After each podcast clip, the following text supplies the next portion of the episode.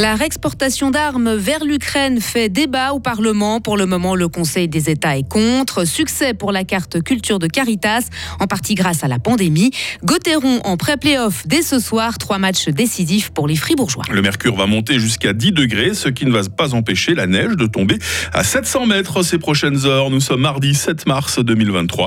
Sarah Camporini, bonjour. Bonjour Mike, bonjour à toutes et à tous.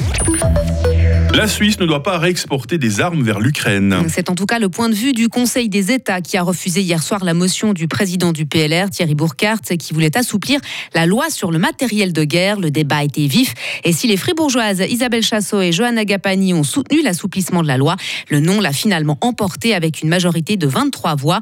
Selon cette majorité, la neutralité suisse ne permet pas de voir des armes suisses engagées dans un conflit. Un point de vue que regrette le centriste jurassien Charles Julliard. Il y a le droit de la neutralité qui date de 1907, hein, codifié dans la Convention de la Haye.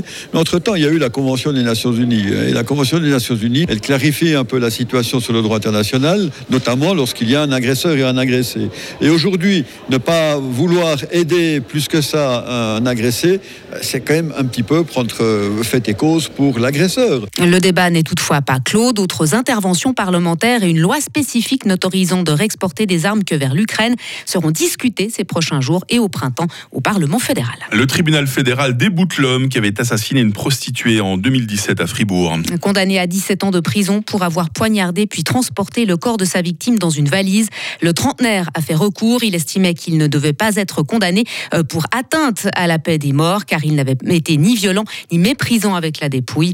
Des arguments balayés par les juges fédéraux qui soulignent même la témérité et l'indécence de ce recours. Plus de 2200 signatures contre la stratégie d'éducation numérique fribourgeoise. La pétition avait été lancée par le syndicat du SSP. Elle a été déposée hier matin à la chancellerie. Les signataires demandent de revoir son projet qualifié de trop dépensier, pédagogiquement approximatif et avec un impact néfaste sur le plan écologique. Cette stratégie qui vise notamment à fournir des tablettes aux enseignants et aux élèves de l'école obligatoire devrait coûter environ 75 millions de francs répartis entre le canton et les communes. La carte culture enregistre un fort boom. Cette offre proposée par Caritas permet aux personnes plus modestes d'obtenir des réductions pour prendre part à la vie sociale, aller au cinéma, à la piscine ou même s'offrir un massage à prix réduit. Le nombre de détenteurs a presque triplé en trois ans dans le canton. Aujourd'hui, plus de 3400 personnes de presque tout le canton bénéficient des avantages de cette carte. Pour Anne-Pascal Collot, responsable de cette offre pour le canton, ce succès s'explique en partie par la pandémie. Ça a aussi permis à certaines personnes, vu la médiatisation autour de la précarité, de pouvoir euh, oser s'exprimer sur cette précarité, oser demander des prestations auxquelles on a droit. Il faut savoir que la carte culture est accessible dès lors qu'on a un subside pour le paiement des primes d'assurance maladie potentiellement, elle peut toucher euh, presque 40% de la population fribourgeoise. L'autre explication, c'est l'augmentation de la précarité dans le canton en raison de euh, la hausse du coût de la vie.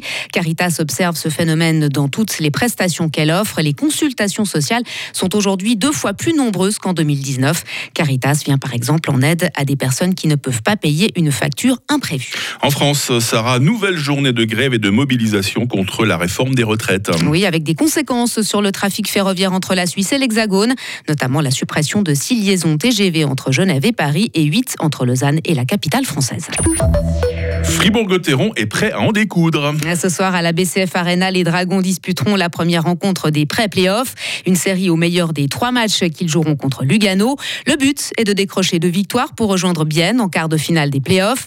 À la fin de la saison, il manquait un point aux Fribourgeois pour être directement qualifié. Une déception déjà oubliée d'après l'attaquant de Gotteron, Kylian Motet. On savait que ça pouvait arriver depuis le début du championnat, donc euh, voilà, on, se prépare à toutes circonstances et puis euh, voilà, on est en pré-playoff, c'est comme ça, on doit l'accepter et puis euh, remporter deux matchs. C'est différent des playoffs, le fait que ça soit aussi court Non, je pense qu'on bah, n'arrive pas à s'imaginer que c'est que trois matchs, donc voilà, quand on commence une série sur sept matchs, on commence par 1, 2, donc euh, voilà, faut, il faut prendre la, série comme si c'était des playoffs et puis euh, jouer de la même manière. Et ce premier match des pré-playoffs entre Gauthieron et Lugano aura lieu ce soir à 20h, une rencontre à suivre en direct sur Radio Fribourg. Je crois bien qu'on va beaucoup en parler ce matin, notamment avec Marie Seriani, notre voix des sports. Merci Sarah Camporini, vous revenez dans quelques instants avec toute l'équipe. Hein.